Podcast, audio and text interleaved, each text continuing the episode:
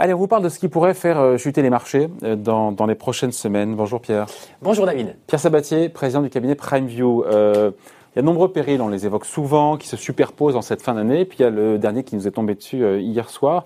Donald Trump, de retour mm. donc à la Maison Blanche, sans, sans le masque qui met fin donc aux, négociations euh, entre, euh, au Congrès entre républicains et démocrates, qui siffle un peu la, la, fin de la récré, de ce plan de relance, mm. très attendu pourtant notamment par de, Jérôme Powell, qui l'attendait ardemment. Cet échec des négociations, encore une fois, est-ce que c'est une mauvaise nouvelle, catastrophique ou pas pour euh, l'économie américaine et par ricochet pour les marchés financiers? Alors, Bon, déjà, les négociations, elles sont jusqu'à l'élection présidentielle qui arrive vite. C'est-à-dire qu'on est à, on est à quatre semaines, en fait, du, du coup près qui fera que Donald Trump reste ou pas, ou, c'est son successeur derrière. Donc en réalité, euh, et d'ailleurs les marchés nous y répondent assez bien, euh, cette incertitude, enfin personne ne croyait en réalité au fait que démocrates et républicains si proches de l'élection présidentielle puissent véritablement arriver à un accord. Est-ce que l'économie américaine en a besoin? Ah oui, bien sûr qu'elle en a besoin. Bien sûr, c'est qu'aujourd'hui avec les taux de chômage, ah, c'est une mauvaise ah. nouvelle pour l'économie américaine. La question en fait, il faut savoir quelle question on parle. Vous savez qu'aujourd'hui on vit avec deux mondes qui sont presque plus connectés. L'économie réelle, les taux de croissance, voilà, les, conditions de financement des acteurs privés, qui sont les ménages, les entreprises, etc., et les marchés financiers. Donc, euh, euh, si votre question c'est sur les périls pour la croissance américaine, évidemment, ça marque un temps d'arrêt, enfin, ça va ne faire que renforcer finalement ce que tout le monde a, a, a compris, à savoir que le rythme de rebond des économies industrialisées et du coup aussi de l'économie américaine sera beaucoup moins fort que ce qui était simplement anticipé en se disant cette crise a été un choc absolu mais très vite, nous, avons, nous allons pouvoir en fait retrouver finalement le dynamisme passé. Et donc, ça ne fait qu'ancrer un peu plus un scénario qui est déjà dans la tête de tout le monde, à savoir une forme de, dynamisme post-Covid qui en réalité n'est pas le même dynamisme que pré-Covid. Donc d'un point de vue économique, ça a des conséquences. Euh, mais encore une fois, attention, il ne faut pas non plus les surestimer. On parle de quatre semaines, très probablement juste après alors, le vrai enjeu et le vrai péril, il serait là. Il ferait que si ce n'est qu'un délai, c'est une forme de jeu de dupe et tout le monde avait en tête que c'est une, hypothèse probable. Et encore une fois, la réponse des marchés financiers faite à cette nouvelle, c'est-à-dire la non-réponse des marchés financiers, prouve que personne n'y croyait véritablement. Au contraire, on pourrait dire que sur les marchés financiers, si jamais il y avait eu un potentiel accord, là, ça aurait pu être plutôt positif. Mais le fait que les marchés bougent pas vous dit simplement que les gens avaient, les investisseurs avaient intégré cette nouvelle-là. Si par contre, euh, on était dans une dynamique où il n'y aurait pas de perspective de plan de relance après l'élection présidentielle, là, ça pourrait changer la donne. Ah, c'est pas que ça change la donne, c'est que ça met en péril euh, le moteur essentiel des marchés financiers aujourd'hui, hein, il est double, politique monétaire, mais qui ne peut exister ou qui ne, peut se suffire à elle-même, qui doit être doublé d'une politique budgétaire en soutien des agents privés face au choc auquel doit faire encore face l'économie américaine comme les autres économies mondiales. Ce plan de relance a été demandé avec insistance par Jérôme Powell, encore il y a cela quelques heures, le patron de la Fed, qui craint, il a dit, enfin il a employé le mot de dynamique de récession, euh, et qui appelle le Congrès à en faire trop plutôt que trop peu. Donc, euh, vous écoutez un mois, c'est pas grave, mais quand on écoute le patron de la Fed, il y a urgence à, remettre du carburant dans l'économie, quoi, hein, dans le moteur. Oui, oui. Il est dans son rôle. Parce qu'on on va se retourner bientôt. on va se retourner quand même bientôt sur. Euh, on s'interrogera à un moment donné sur l'ampleur, sur la manière dont ont répondu les autorités à la crise actuelle. Euh, dans Tact, personne ne jugera mal probablement la première gestion de la, première partie mm. euh, de la gestion de la crise, que ce soit par les autorités publiques, qu'elles soient monétaires ou budgétaires. Là, c'est un autre sujet. Qu'est-ce qui se passe? S'il n'y a pas de plan de relance budgétaire, ça, en réalité, ça veut dire que c'est lui, hein, c'est Jérôme Powell, qui assume l'essentiel euh, de, de l'injection, ou en gros du soutien de l'économie réelle en tant que telle. Demain, on pourra. Donc, mais à quel prix le fait-il? Avec un bilan de la Banque centrale américaine qui ne cesse de gonfler, mm. qui à terme va.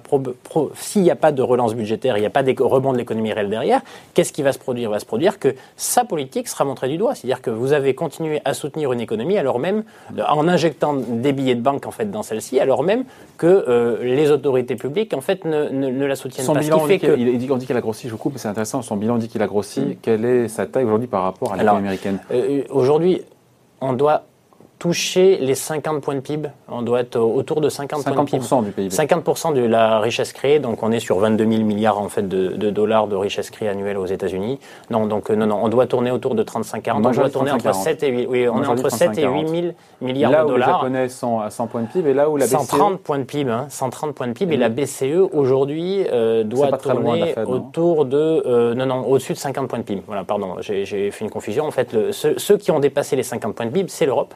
Donc aujourd'hui, la taille du bilan de la Banque centrale européenne a dépassé 50 points de PIB. Ça veut dire on est sur les États-Unis. Ça veut dire que la BCE en a fait plus que la Fed pour Oui, mais parce que attention, c'est-à-dire que la seule banque centrale au cours des dix dernières années qui en réalité a réduit un peu la taille de son bilan. Pas énorme, hein, elle était passée de 4 500 milliards à un peu moins de 4 000 milliards. La seule au niveau mondial c'était la Banque centrale américaine.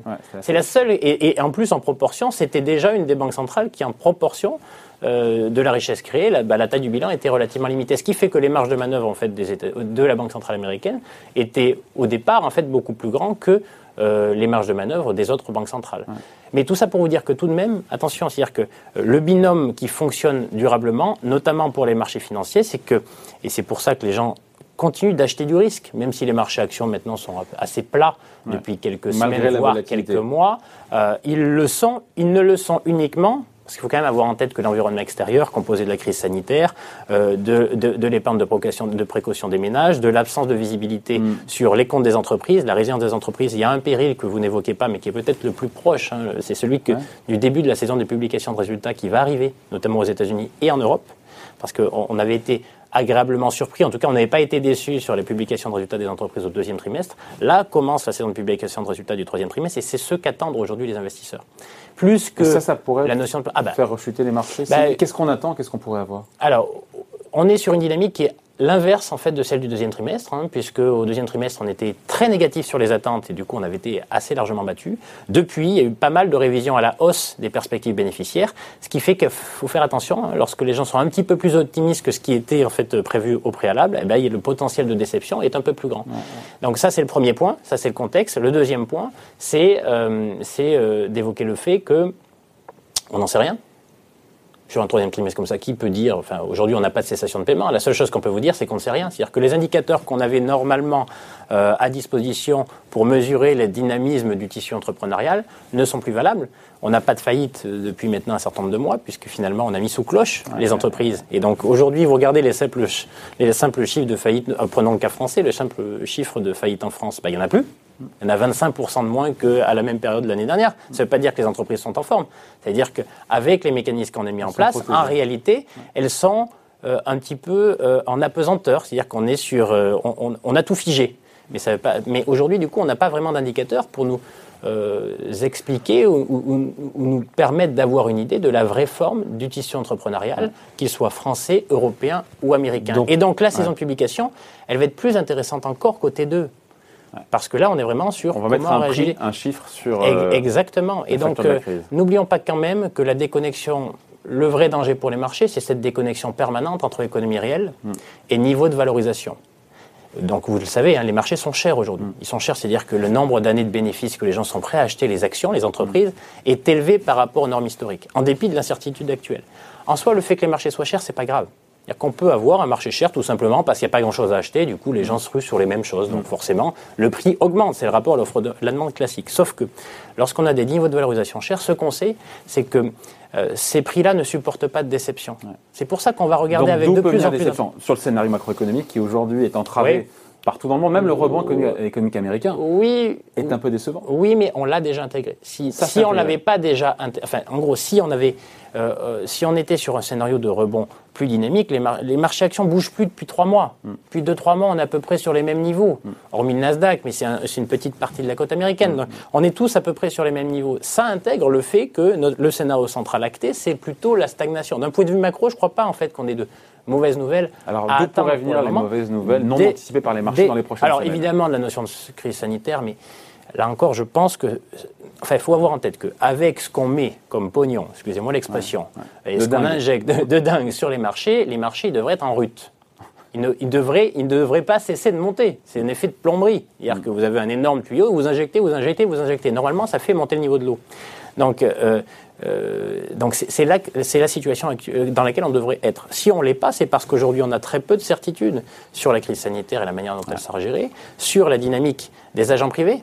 Comme le disait en fait Isabelle juste avant, on ne fait pas boire un âne qui n'a pas soif. Mm. Savoir, il n'y a pas aujourd'hui de certitude quant au quant au comportement des consommateurs demain, même lorsqu'on aura plus de visibilité sur la crise sanitaire, comment les gens se projetteront? Est-ce qu'ils se projetteront aux mêmes endroits? Est-ce que la manière dont euh, leur manière de consommer sera la même qu'auparavant? Donc là, là, là aussi, c'est un facteur d'incertitude, à la fois macro mais aussi micro, à savoir est-ce qu'il n'y a pas des secteurs d'activité qui structurellement vont avoir un niveau d'activité différent que par, de par le passé, ce qui fait que le niveau de valorisation des boîtes de ces secteurs sera foncièrement différent par rapport au passé. Donc tous ces facteurs-là sont des facteurs qui sont déjà intégrés dans les cours actuels. Le vrai sujet, c'est la microéconomie. C'est si jamais on a des déceptions, eh bien, très honnêtement, il n'y a aucune chance au regard des niveaux de valorisation qui sont historiquement élevés aujourd'hui, dans un contexte incertain. Si jamais l'entreprise que vous achetez, quand vous achetez une action, c'est une entreprise. Si l'entreprise déçoit, il est évident qu'elle corrigera et qu'elle ne corrigera pas de 2-3%. Elle pourrait corriger Donc de quelques si dizaines de, de résultats du troisième trimestre, trimestre sont, pas... décevants, ne sont pas à la hauteur, là, pour le coup, ça pourrait être un facteur qui nous amène à réviser l'environnement de marché, qui aujourd'hui, pour nous, est un environnement finalement et donc, boursier pourrait corriger. Et, et, là, on pourrait rentrer dans un segment, dans un nouveau segment de baisse un peu plus fondamental et un peu plus fort qu'aujourd'hui, parce que de vous à moi, en gros, les marchés depuis trois mois, ils font plus 7, plus 8, plus 9, et ensuite ils font moins 7, moins 6, euh, moins 6, moins 7, moins 8, moins 9. Donc on est dans une forme de tunnel, pour certains un peu haussier, pour les autres euh, complètement plat, pour certains un petit peu baissier, mais on est à peu près dans un, dans un équilibre des forces. Celui qui fait basculer vers un autre équilibre des forces, c'est-à-dire plutôt négatif, ça serait potentiellement une déception fondamentale sur les résultats des entreprises qui montrerait à la face du monde que les niveaux d'activité post-confinement ne sont pas à la hauteur de ce qu'on pouvait espérer pré-confinement. C'est clair, c'est clair. Après, il y a la question, on finit là-dessus, de l'élection américaine. Euh, encore une fois, voilà, entre BlackRock qui nous dit euh, il pourrait y avoir une incertitude sur le nom du, vainqueur pendant des semaines, des mois, mmh. dit BlackRock, et puis des marchés qui ne semblent peut-être de moins en moins angoissés par l'idée que Joe Biden soit élu président, à supposer qu'il le soit, et que finalement la partie la plus radicale de son programme, de gauche, oui. diront certains, ne sera pas appliquée. Je ne sais pas si elle ne sera pas appliquée, mais la réalité, c'est que c'est un scénario auquel on souscrit, c'est notre hypothèse de base. Ça fait longtemps en fait qu'on dit que l'élection américaine est un non-événement pour les investisseurs et les marchés financiers, parce qu'en réalité, pas à moyen long terme, parce qu'un Donald Trump qui n'a plus la perspective d'être réélu, en gros, c'est euh, voilà, c'est open bar. Quoi. on, est évidemment soumis à des aléas. Euh, lié à la personnalité du président actuel s'il était réélu. Puisqu'attention, hein, il, se tient quand même à peu près correctement parce qu'il était aussi dans la perspective d'être réélu. Mm. Là, on l'est plus, donc notamment sur les tensions géopolitiques auxquelles ça pourrait aboutir. Évidemment, ça pourrait avoir des impacts à moyen long terme. Mais à court terme, on souscrit au point de vue des investisseurs qui minorent finalement l'intérêt de cette élection américaine pour les marchés financiers parce que même si c'est Biden, effectivement, il y a un pan où bah, il augmenterait un petit peu euh, l'impôt sur les sociétés. Mm. Mais elle serait contrecarrée par un plan de relance gigantesque. C'est ce qu'il annonce en permanence. Donc d'une certaine manière, la question fondamentale, c'est pour les marchés, c'est est-ce que le soutien de la politique budgétaire s'arrêtera avec l'un ou avec l'autre Eh bien, à court terme, la réponse est non. Mm. Donc finalement, la manière euh, dont ça va se diffuser dans l'économie sera différente. C'est-à-dire que ça fera probablement des perdants en termes de secteur d'activité, si c'est l'un ou si c'est l'autre, mm. euh, et des gagnants. Voilà, mais ils seront compensés. Ce qui fait qu'au niveau global, pour les marchés financiers, l'un ou l'autre ne devrait pas avoir beaucoup d'impact, mm. euh, sauf à ce qu'il y ait, en raison de l'incertitude du nom du futur président, un report, et là ça revient, ça reboucle avec votre sujet initial, un report plus durable d'un plan de relance budgétaire dont les agents privés américains ont besoin. Voilà, super, c'était top. Merci beaucoup. Point de vue signé Pierre Sabatier, économiste et président du cabinet Primeview. Merci, salut. À bientôt.